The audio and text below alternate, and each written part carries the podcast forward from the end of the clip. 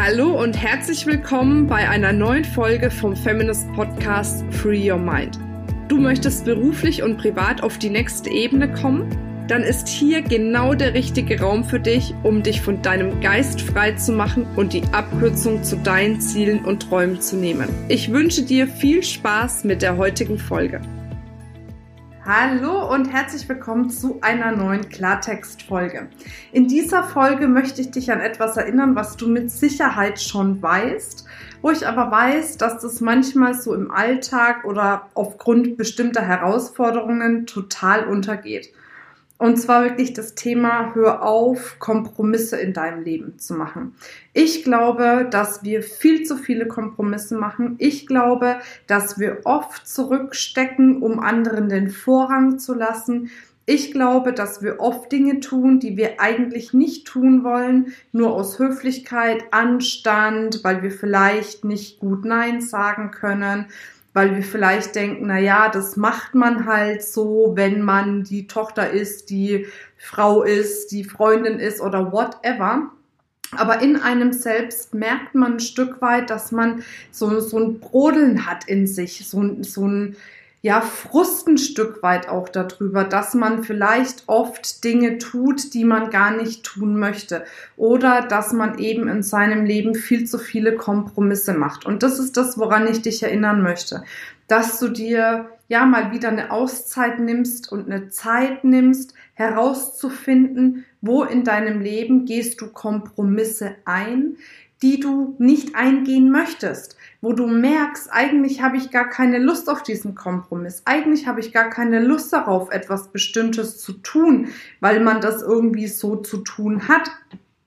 Und dass du dir wirklich die Zeit nimmst, mal aufzuschreiben, wo gehst du Kompromisse ein und dann dir zu überlegen bei den ganzen Kompromissen, die du geschrieben hast, welche dieser Kompromisse musst du vielleicht wirklich eingehen aus bestimmten Gründen, aber das müssen wirklich reale Gründe sein und keine eingebildeten Gründe sein, die irgendwie aufgrund von Überzeugungen oder Glaubenssätzen kommen oder weil die Gesellschaft sagt, das macht man halt so. Oder wie gesagt, das andere ist eben, dass du dir wirklich aufschreibst, bei welchen Dingen wirst du dann in Zukunft keine Kompromisse mehr machen und wirst für dich klarer sein, dich klarer abgrenzen, natürlich wertschätzend und wertvoll abgrenzen. Das ist auch wichtig. Ich erlebe dann oft, dass bei Frauen irgendwann die Hutschnur passt und ähm, ja, die Hutschnur platzt und dann eben irgendwie komplett Tabula Rasa gemacht wird. Ist natürlich auch total schwierig. Und äh, ja, von daher ist das eben eine ganz, ganz wichtige Sache und sollte dann eben auch gelassen werden, weil sonst hast du echt das Problem, dass wirklich in dir so ein Frust anwächst und Frust wird immer und immer größer und das ist einfach echt die Schwierigkeit.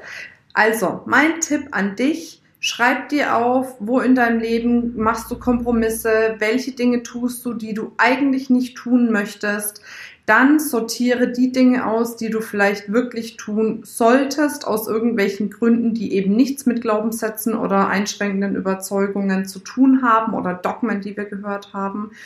Und sortiere dann die Dinge aus, wo du sagst, nee, das muss ich eigentlich wirklich nicht machen und gib sie wertschätzend zurück oder wertschätzend ab.